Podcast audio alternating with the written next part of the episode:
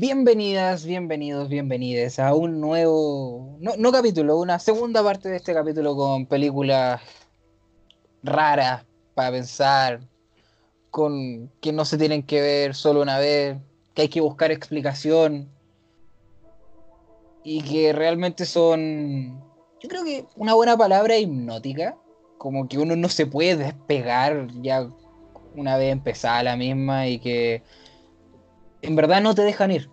Son de una trama tan envolvente en todo sentido que, que uno no, no puede parar. Una vez empezaste ya no, es difícil no terminar la película.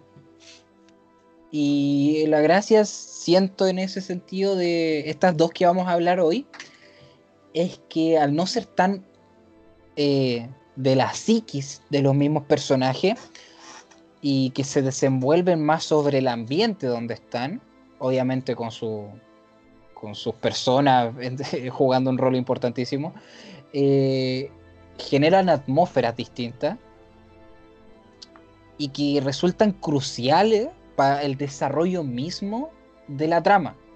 Y en ese sentido, la primera película que vamos a hablar hoy es literalmente una película en la que el espacio resulta importante. Sebastián. Bueno, eh, esta película Interstellar, Interstellar, o también en España llamada La loca aventura del Capitán, no mentira. Pero... Capitán McConaughey. Capitán McConaughey. Hoy me encantaría que, que lo nombre, un paréntesis, lo nombre en España las películas de verdad son son arte. El son broma. arte. bueno, esta película es del año 2014. En términos de presupuesto, porque obviamente tenemos que ser materialistas y nombrar la plata, que es lo más importante. Eh, el presupuesto obviamente es eh, un poquito más alto de lo que hablamos en películas anteriores. El presupuesto fue de 165 millones de dólares, bastante. Y pero la recaudación- dos horas y media contra una muralla roja. Contra contra la un muralla. Eh, y la recaudación, eso sí, fue bastante buena. O sea, yo no me hubiera molestado ser productor de esta película. Fue de, 100, no, de 676 millones de dólares. O sea, ganó un, un aproximado de 500 millones de dólares. Poquitito. Algo tranquilo. Algo tranqui. La película es protagonizada por el crack, el máquina, el Alright, Matthew McConaughey. alright, alright. Coprotagonizada por Anne Hathaway, que, aquí entre nosotros es un amor platónico que siempre tenía. Eh, también el gran Michael Caine, el imbatible, la máquina. Y no, los, no, la, no lo soltó más. No, no, yo creo que yo creo que algo pasa ahí. Pero bueno. Si ahora va a salir en Tenet también. Y eh, también por Matt Damon, que aquí hace el papel de lo que podemos definir como un weón de mierda. Y que le sale bastante bien. Claro. Bueno, la película como A Jessica como Chastain. también, como dijo, dijo Tommy, es eh, dirigida por el gran Christopher Nolan, que también una película que podemos recomendar al tiro de este estilo es Memento, que si hay una película que te manda la mierda todo el rato, yo creo que es Memento. Y em, bueno, ¿cómo, cómo, bueno, nombrar que también la película recibió el Oscar a Mejor Efectos Visuales de la Academia, el premio Oscar, eh, Mejor Sonido y Mejor Producción, o sea, tiene tres Un, Oscars. deta- un detalle antes de seguir solamente con esto, eh, respecto a los efectos visuales. Tuve, bueno, dentro de la investigación que uno hace para estas cosas, porque ustedes no creerán que llegamos aquí hablando de la película que terminamos de ver recién en el cable. po. No, pues aquí investigamos, esto es serio.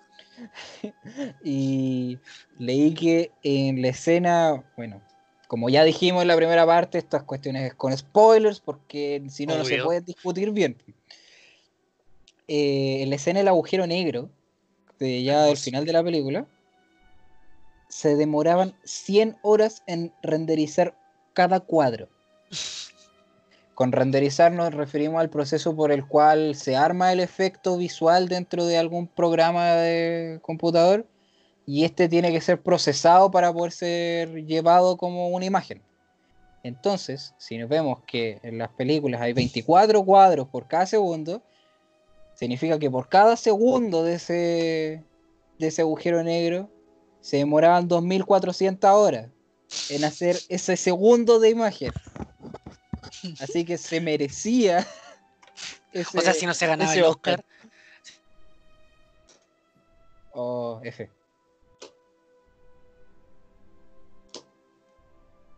Dijiste si no se ganaba el Oscar y ahí quedaste. hay que mover el cable. Perdón.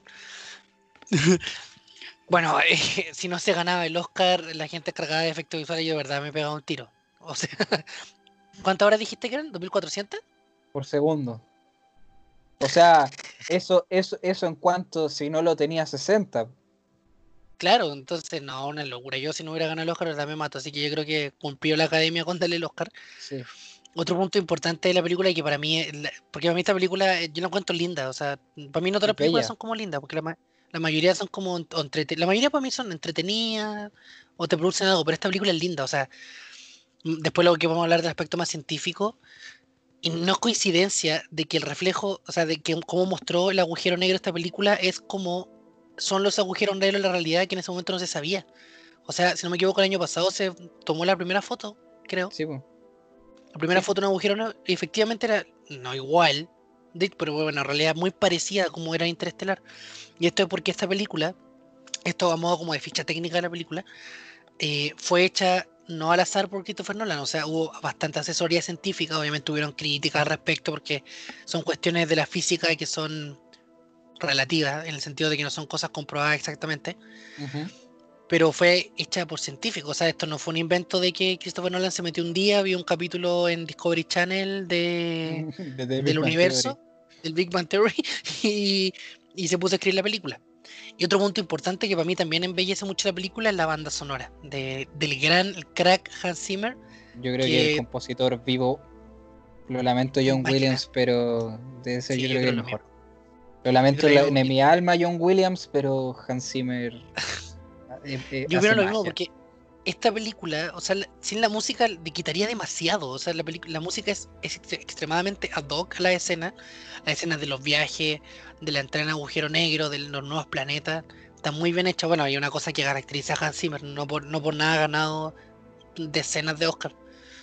Eh, Eso un detalle, de ficha técnica. Pero un detalle para terminar lo de la banda sonora es que el órgano que escuchamos en toda la banda sonora es único está en una iglesia en Inglaterra, me parece, y hay como tres personas en el mundo que lo saben tocar. Sí, una cuestión brutal, o sea, el nivel, lo que hablábamos antes también con el resto de otras películas, el nivel de detalle que se le ponen a estas cosas ya de por sí solas ya son belleza. Claro, sí, esta película, esta película a mí por lo menos lo que me pasó, que cuando la vi ah, va a sonar muy ñoño y todo, y fúnenme ya una más, una menos, da lo mismo. Pero Eh, me pasó que cuando la vi, de verdad me puse a leer de, ciencia, de agujeros negros, de viaje en el tiempo, de agujeros de gusano, porque de verdad te motiva, aparte que bueno, la película es muy linda así, como la temática que muestra, y, el aura, la vibra, las tomas, los planos, los colores, la música, está todo muy bien conectado. Bueno, eso también lo vamos a ver más en el análisis general. Por eso es como lo que ponemos de la ficha técnica de la película, ya antes de empezar a analizarla en completo, a modo como muy de, trailer de la película, podemos hablar de que la película se sitúa a mediados del siglo XXI, donde luego de que una especie de, sequía, peste, em, que afectó a la agricultura en el planeta, que la destruyó, el planeta queda totalmente a la, a la merced de la naturaleza, queda desprotegido, los países se han venido abajo, ya no es importante, por ejemplo, si alguien ingeniero, abogado, técnico, aquí lo importante es, ser agricultor y producir comida, porque eso es lo que falta en el mundo. Parece que se está extinguiendo el maíz, por ejemplo, o sea, una situación totalmente apocalíptica. El, maíz era lo último que les iba quedando y ya se está muriendo. O sea, básicamente lo que decían es que si no encontraban una forma de salvar esto, de mejorar el planeta o de irse, que ahí es lo, de lo que se trata la película, claramente venía la extinción del ser humano. Y la película se centra en, el, Matthew McConaughey que, que protagoniza a Joseph Cooper, a Cooper, que junto a otro grupo de científicos, después vamos a investigar cómo se conocen y todo, como Anne Hathaway, que, que hace de Amelia Brandt, y del profesor Michael Caine, y también de, de profesor Brandt, que interpreta por Michael Caine, y de Matt Damon, al final lo que es es una carrera espacial en búsqueda de un planeta que sea habitable para poder preservar, por un lado, que era una opción A, y transportar la especie humana y salvarla, o opción B, que era preservar la especie humana, que simplemente da lo mismo con el planeta, pero tenemos que hacer que la especie se conserve en otro. A través de colonias. Claro, a través de colonias. Implantadas por, por óvulos solamente. Que llevan en la nave. Sí. Y lo que hace la película es que, es, bueno, obviamente muy científica, si no te gusta la ciencia y, y lo relacionado con el espacio, no la veas. Corta. Eh, porque hay agujeros de gusano, hay espacios, espacios temporales, hay viaje en el tiempo, hay, bueno, eh, pueden haber muchas teorías cuánticas, pero esos son como en términos generales.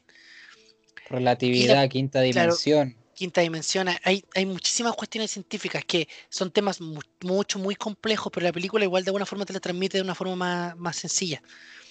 Bueno, y eso es como en términos generales la película, como desde afuera. Y Tommy, si quieres partamos ya con el análisis, en, metiéndonos. Eh, eh, respecto al tema científico, que es, yo creo que es por lo que se nos complica esta película, más que por lo el viaje temporal que sufren estos protagonistas dada la relatividad, eh, yo creo que no es tan complejo de, de apreciar o de analizar si es que ponemos atención a lo que nos va diciendo, porque Nolan en general es súper explicativo. De hecho, cuando hablemos después de la siguiente película nos vamos a dar más cuenta.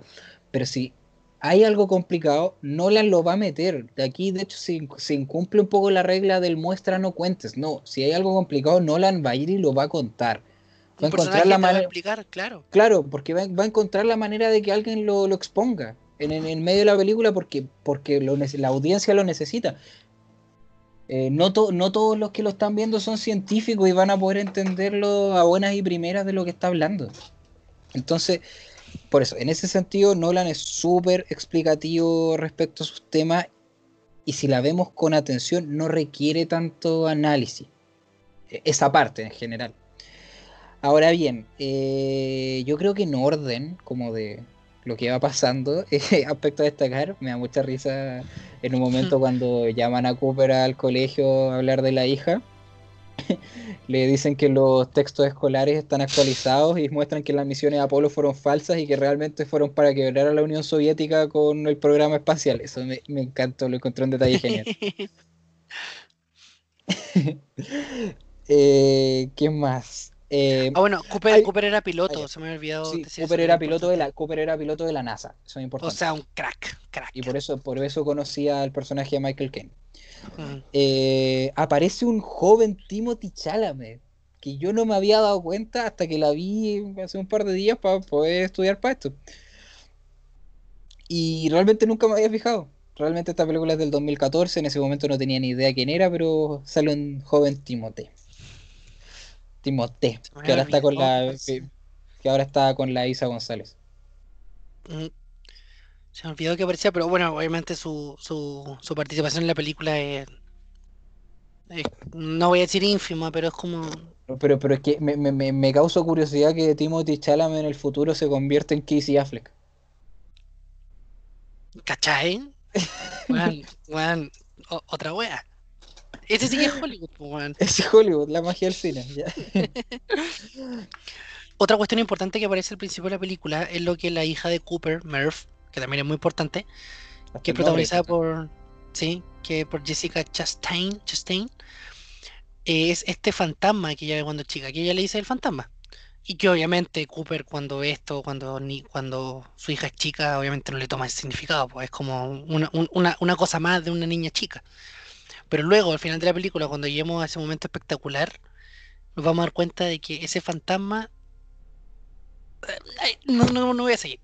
Ya, ese lo, fantasma lo, lo, es, es, la clave, de, según yo, la clave de la supervivencia de la especie. Exacto. Literal.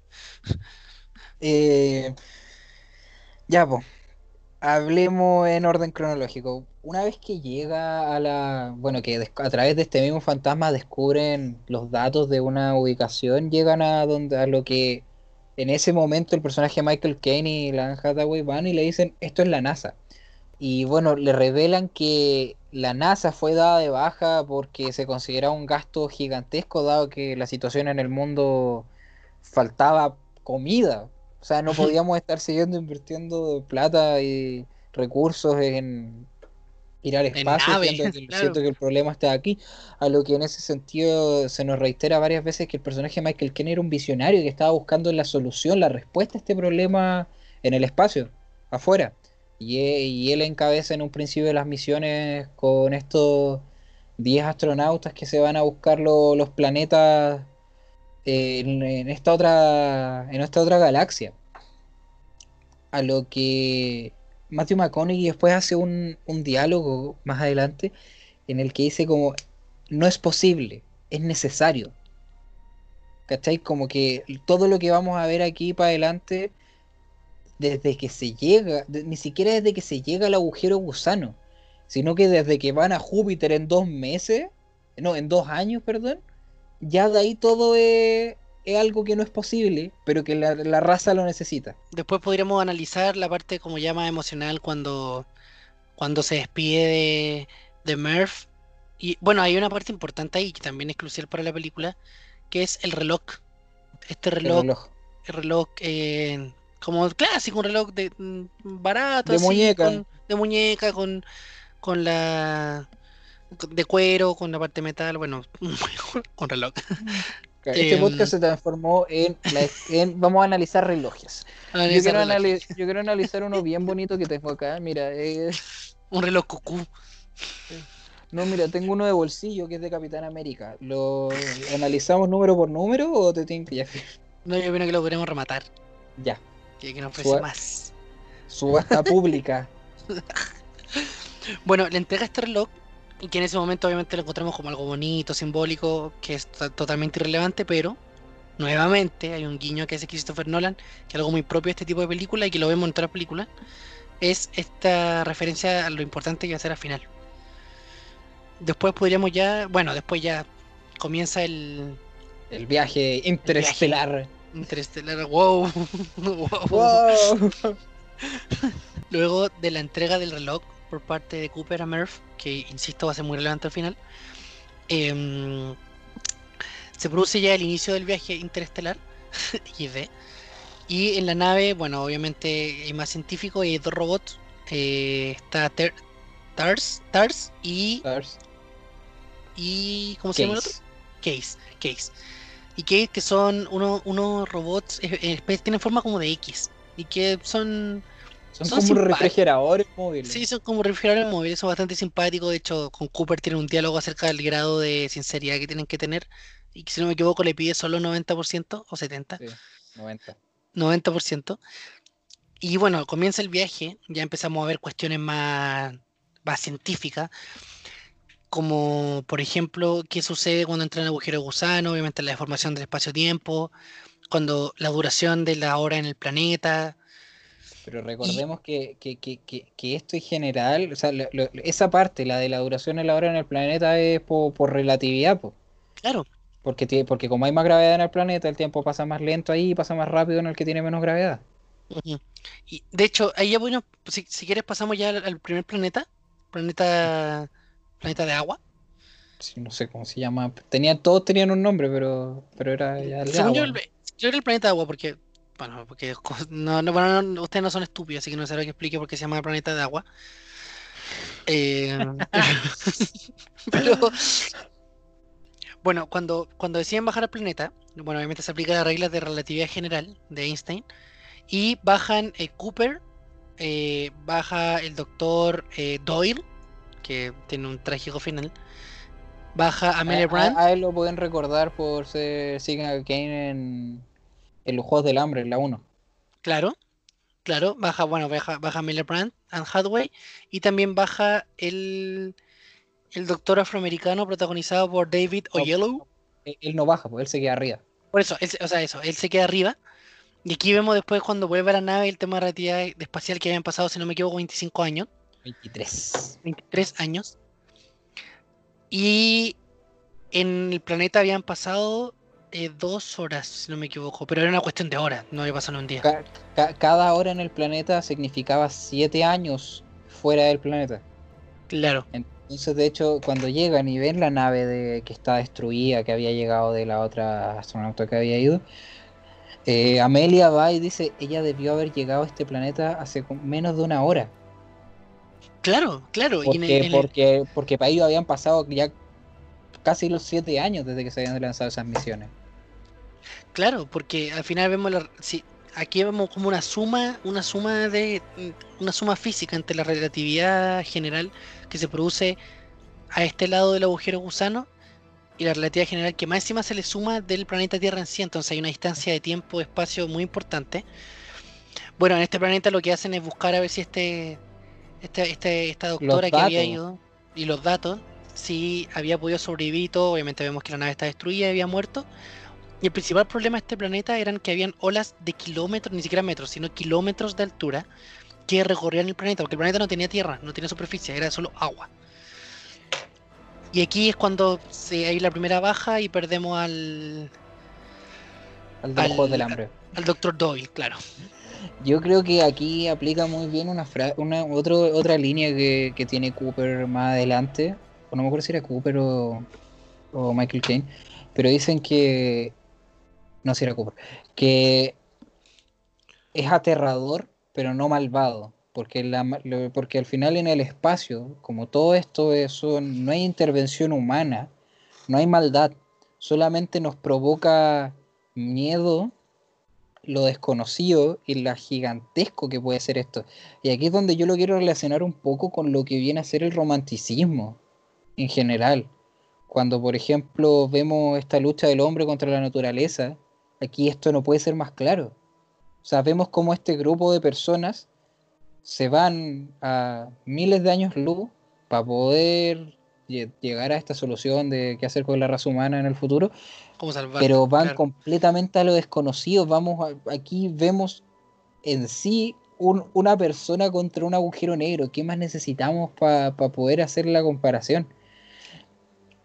Y en este planeta pasa lo mismo. Lo, la destrucción que se genera no se genera porque se quiere hacer un daño, como puede pasar después más adelante, vamos a hablar en el planeta del Doctor Mann, que es Matt Damon, que los resultados fatales no se dan porque la naturaleza quiere hacernos daño, sino que nos provocamos nosotros mismos los daños cuando son malintencionados. Y es como lo mismo que podemos explicar que pasa en la Tierra, en el sentido que el daño que las personas le hicieron a la Tierra es lo por lo cual hay que buscar la solución de la salida. Ya no nos queda vida en la Tierra porque nosotros mismos la hemos destruido. Claro, no es, no es una cuestión que trata de explicarse al principio que es como por fenómenos de la naturaleza, del espacio-tiempo, el ser humano se ha visto afectado. No, es el ser humano que se ha visto afectado por el ser humano. O sea, llegamos a tal punto de la contaminación que no hay comida. Claro, bueno, no sé, no sé si esto sea tan fantástico de aquí uno, unas décadas más, pero bueno, eh, es la contaminación, de hecho, Michael Caine, Dr. Brand, lo explica muy bien al principio de la película, cuando se conoce, o sea, se vuelve a reencontrar con Cooper. Y al final esto es, es como la es The Last Chance, así como la última opción que tiene la especie humana esta misión. Exacto. Y, bueno, después que se dan cuenta que el planeta agua al final es un fracaso y como le dijimos muere Doyle, producto de que le golpea esta ola como de 4, de como de 10 kilómetros de altura, Em, se van de este planeta, vuelven a la nave, se dan cuenta que el, científico afroamericano que estaba hace 23 años en la nave, obviamente está con barba, está muchísimo más viejo, y para ello, para ello apenas había pasado un par de horas. Cuestión también interesante, la relatividad general, y que está muy bien explicada. Y, aquí, y aquí es donde entra el detalle que Cooper tiene la, disyuntiva de que, claro, quiere salvar la raza humana porque quiere salvar a sus hijos realmente. Claro. Pero para él era un problema bajar al planeta. Él no quería hacerlo porque sabía que al bajar, eh, por más una hora que estuviera, su hijo iban a crecer. Entonces aquí ya cuando volvemos a la nave, vemos que pasaron los 23 años, es donde vemos el cambio de actores también en la Tierra. Claro, pues. ya no tenía... 10 años, no sé. claro, y aquí ya tenía más de 30. Claro, después y vemos que, el, hijo de él había, había salido del colegio, se había casado, había tenido un hijo, se le murió ese hijo, había tenido otro. Grande Casey Affleck. Grande Casey Affleck. Entonces, Y- aquí, y aquí, aquí mismo es donde lo que posteriormente dice Amelia, que la única fuerza que puede traspasar el espacio-tiempo es el amor, Claro. porque Cooper seguía sintiendo lo mismo y esta atracción realmente por su hijo, y que es al final lo que le da la fuerza para poder seguir con la misión.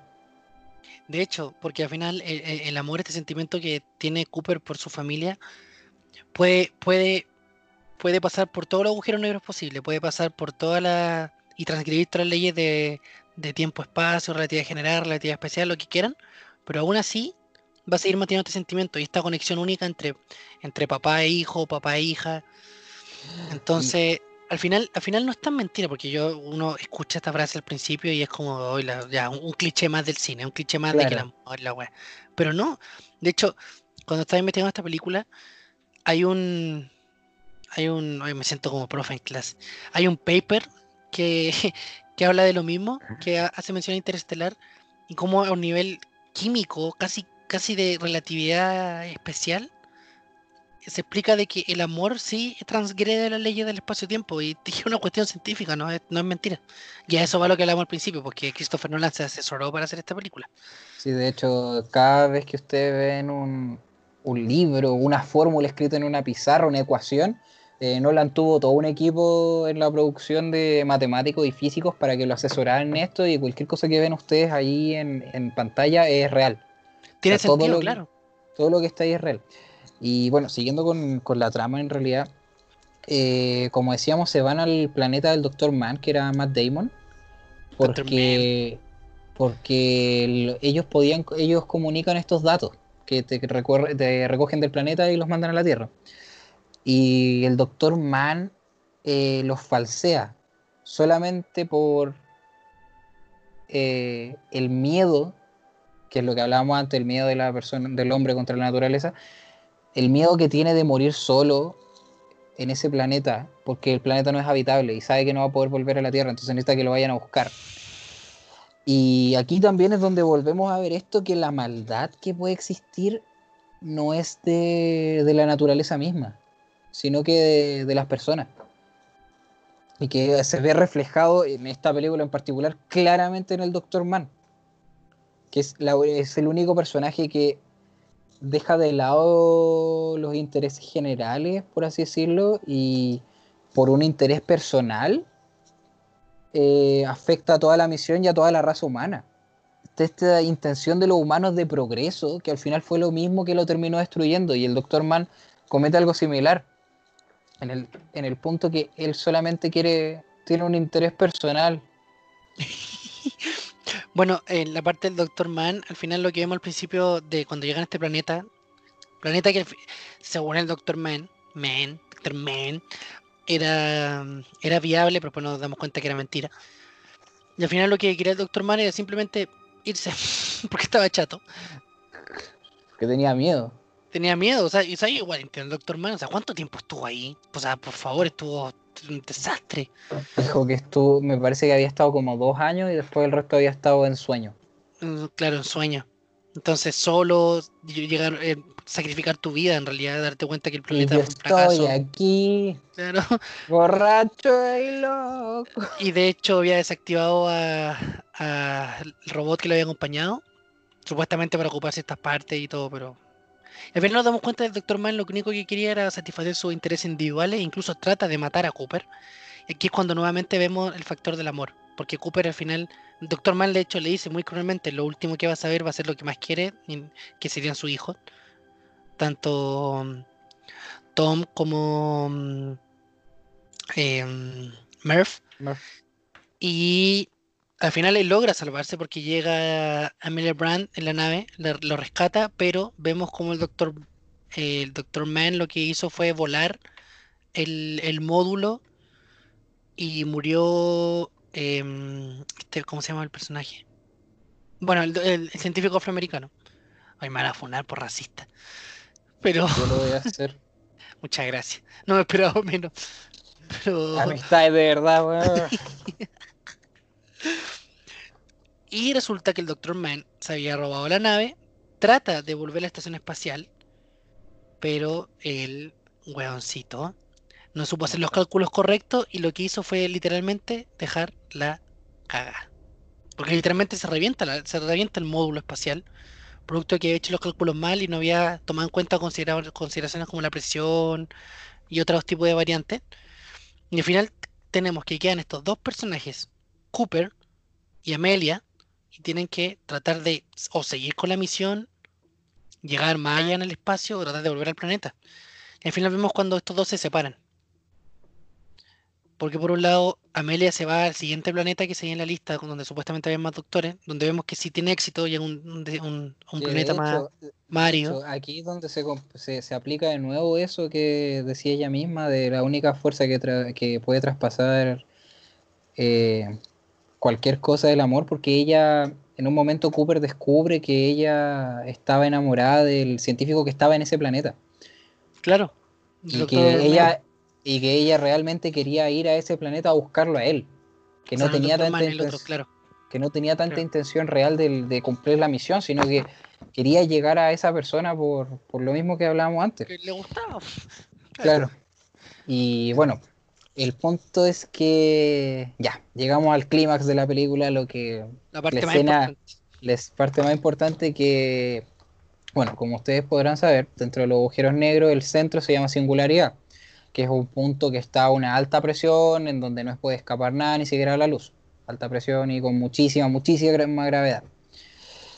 Y lo- la, la fantasía aquí, que realmente es la mayor fantasía dentro de la película, es que dentro de este agujero negro realmente hay un espacio donde uno cambia de dimensión, que realmente es el futuro, esta nueva dimensión donde el ser humano evolucionó hasta llegar a ser seres de cinco dimensiones, en donde se percibe el tiempo de manera física, Claro, lo cual no parecido es a tan- dioses. lo cual no está tan alejado de, de- de- de varias teorías. Y aquí es donde juega un rol fundamental lo que decía Sebastián con, en relación al reloj y el fantasma. Porque eh, como el humano logra evolucionar en estos seres pentadimensionales, Pentadimensionales, claro. eh, logra, saben que Cooper es la clave para poder llegar a hacer eso, porque si la raza humana muere en ese momento, en el pasado, en el presente en realidad para nosotros, eh, no van a llegar a existir. Por ello le construyen a este espacio físico donde Cooper puede interactuar con el, con el pasado, porque ellos tienen, tienen control sobre el tiempo en general. Bueno, de hecho llega un momento en que Tars le explica que al final estos seres de pentadimensionales al final conciben las dimensiones en la palma de su mano, es manipulable, por eso crean esta especie como de habitación de cuarto cuarto interdimensional, que es un concepto que puede ser muy muy rebuscado, pero no es tanto. Al final donde vemos que todas las dimensiones interactúan en el espacio de singularidad con, con sin sin percibir las diferencias de espacio-tiempo.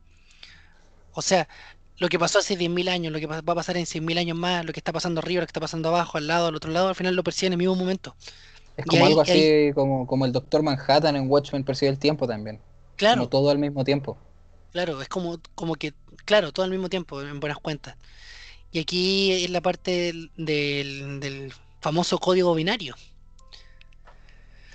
donde vemos que en buenas cuentas, para no hacer tan, no hacer tanto spoiler de la escena, porque yo creo que si la han visto, veanla de nuevo porque es, es una maravilla. Yo me puse a llorar ahora cuando la estaba viendo, fue, o sea, no esa escena, sino que- que todo el final yo, yo me puse a Es que, llorar. es que más encima la música, la música es muy Es que, linda, entonces está todo eso- eso- conectado. Es que eso mismo quería hablar porque la música que suena es exactamente la misma, el- de hecho el mismo leitmotiv obviamente, pero es la misma que suena cuando él se va de la Tierra y tiene que dejar a Murph.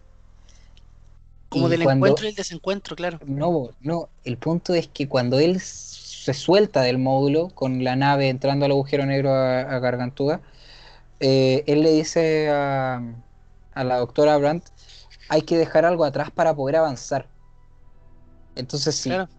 que claro, lo estamos viendo desde el punto que tienes que soltar la nave para que ella pueda dar, hacer el, el- toda la maniobra de a- aplicar la, la- la fuerza que, que- que tiene el agujero negro para poder llegar al otro planeta porque le falta combustible y él a- tener los datos para poder mandar a la Tierra y así cumplir ambos planes. Es el mismo concepto que es él dejando a Murphy en la Tierra, que sabe que tiene que dejarla, pero necesita dejarla para que ella pueda sobrevivir.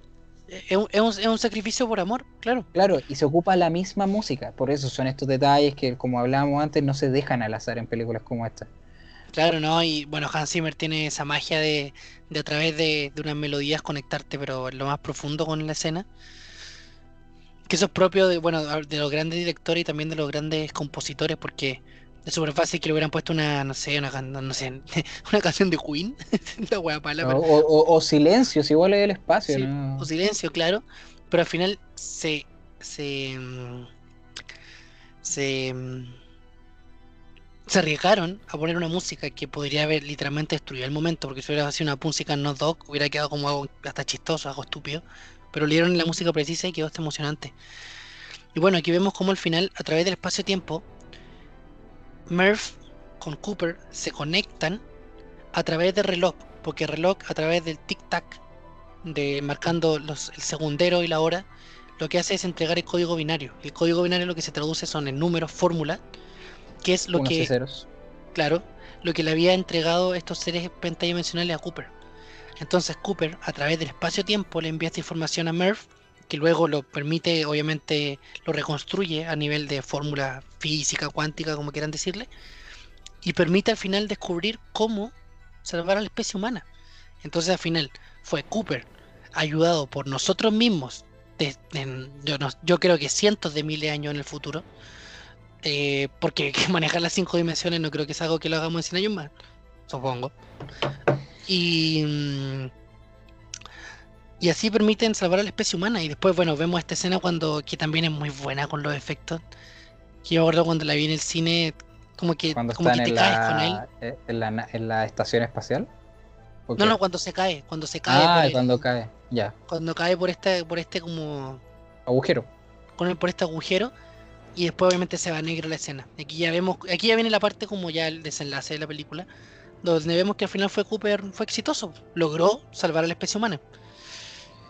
Lo que sí el planeta no se salva, por lo que entiendo. No, pues el, pla- el planeta mu- el planeta muere y bueno, cuando llega a esta estación espacial en el futuro para él, eh, dicen que hay muchas de estas estaciones espaciales. Y Fue que como, como colonia, claro. claro, colonias, y que al final así es como está viviendo la, la raza humana, que no tuvieron que irse a otro planeta al final, sino que viven en el espacio mismo. Quiero hacer un último, dos comentarios. Uno es súper estúpido, pero es Oh. que Tars dice que la esta eh, representación física de la quinta dimensión funciona como un tercer acto. Para los que recuerden bien, el tercer acto es la gema del espacio de los Vengadores. Se viene, se viene. Ah, No, pero realmente un tercer acto funciona que es un cubo dentro de un cubo que está en constante movimiento unido por sus vértices.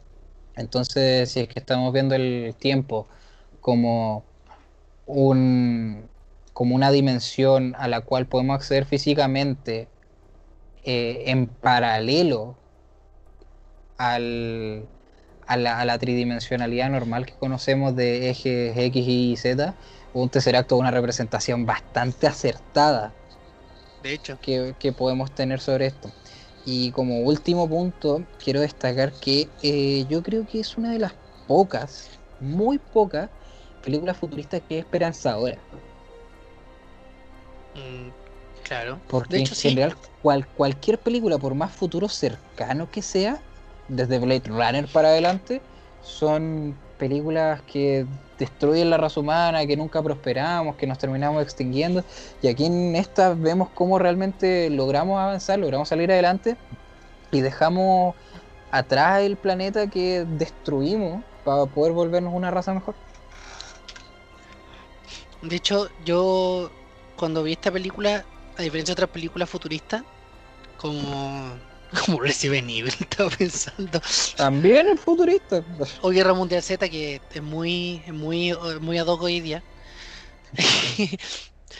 y también esperanzador, o sea, te habla del amor, te habla de que haciendo pequeños, no, no pequeños sacrificios, haciendo sacrificios, la, la- la raza humana tiene esperanza y de que al final el instinto de supervivencia prima y que al final siempre se puede como Qué lindo este momento del podcast teníamos para grabarlo. Pero que al final, al final siempre se puede, se puede salir adelante y lo importante. bueno, eh, es que eso refleja Interestelar. Es que, miren, sinceramente igual para, para ser más equitativo el capítulo, obviamente no podemos hablar, porque de Interestelar podríamos estar hablando realmente temporadas enteras, porque ya solo en la parte científica podría estar hablando una semana sin parar. Eh, las actuaciones también son excelentes, sobre todo, bueno, es que que yo- Matthew yo- De hecho, a mí me gusta más Matthew McConaughey en esta película que en Dallas Buyers Club. ¿En serio? Sí. Hey. Que No es heavy, pero no sé. o sea, yo las dos las co- encuentro geniales. No, son geniales, o sea, por la otra ganó un Oscar. Pero aquí lo siento. Más no real. sé, sí- no, no más real, sino que puesto en una, en una situación que parece que no fuera cierta, pero aún así logra comunicarte una sensación de, de- realidad, ¿cachai? Porque, por ejemplo, claro, Dallas Buyers Club es una película que realmente, sea, la historia es real. En cambio, ahí tiene un referente de cómo es, cómo hay que sentirse, pero esto es una situación completamente surreal en donde él tiene que adaptarse y aún así logra interpretar un papel con emociones tan cercanas a la situación que está viviendo y que probablemente ninguno de nosotros pueda vivir. Claro, te, te entiendo el punto, viéndolo desde ese punto de vista, es verdad. Porque con el SIDA, obviamente, él hizo una investigación, tú puedes conversar con personas que han tenido SIDA, puedes absorber sus emociones, como quieras decirle. En cambio, con una persona que atraviesa un agujero negro y que tiene que dejar a su hija en el espacio-tiempo y hablar con ella a través de, un- de una quinta dimensión, nadie te puede decir como, mira, Porque, cuando claro, yo lo viví, claro, no o era sea, así. Claro, esto, esto, esto es puro trabajo de él, puro trabajo de actuación. Entonces yo creo que también es, muy valorable. Bueno, Anne Hathaway, a mí, a mí me gusta mucho ella como actriz. Y, y bueno, Michael Caine. Pero a mí no, a mí en general esta película de verdad me encantó. Y otra cosa, así un paréntesis. Puta que hubieron buenas películas el 2014, El weón. 2014 es un año genial. Weón, yo necesito que haya otro año así. Yo con, con, Yo- y con Birdman, yo me he pagado por No, 10 pero, pero, pero si, si hubieron más todavía, o si, O sea, que- con esas dos nomás digo, pero hay más. mira, también ese año tuvimos la teoría de todo. Peliculón, El juez, el juez de la cual ya hablamos acá, The Imitation Game, peliculón, Whiplash, peliculón. Snowpiercer, que es una joyita. Y bueno, para la ñoñería también tuvimos Winter Soldier y los Guardianes de la Galaxia. ¿no? Winter Soldier, de la, para mí, de, las mejores películas de todo el universo Marvel, nada que decir. Por eso, pero, pero cáchate el año como equilibrado. Lo El Código Enigma también. Código Enigma. Esa, pues, Im- Imitation Game. Ah, bueno, claro, el francotirador. También. eh, Ah, no, estuvo Spider-Man, pero. Yo, yo, yo amo Spider-Man. Kingsman. Garfield. Kingsman. Kingsman también.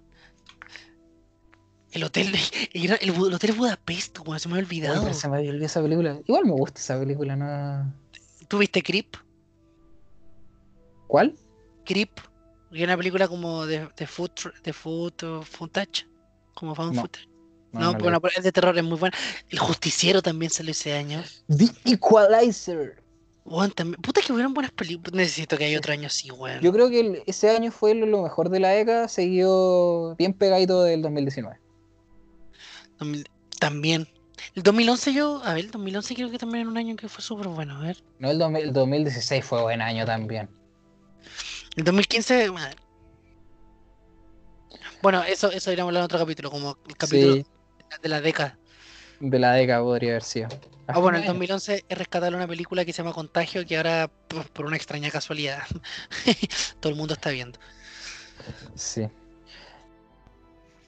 Bueno, amigues, muchas gracias por escucharnos nuevamente, por escuchar esta tercera parte de este ciclo que hemos llamado Películas Complejas, esta vez con Interstellar, anteriormente con The Fight Club y American Psycho.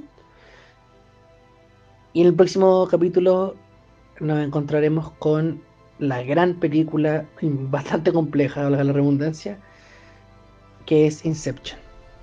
Así que atentes a las redes sociales porque lo publicaremos en breve.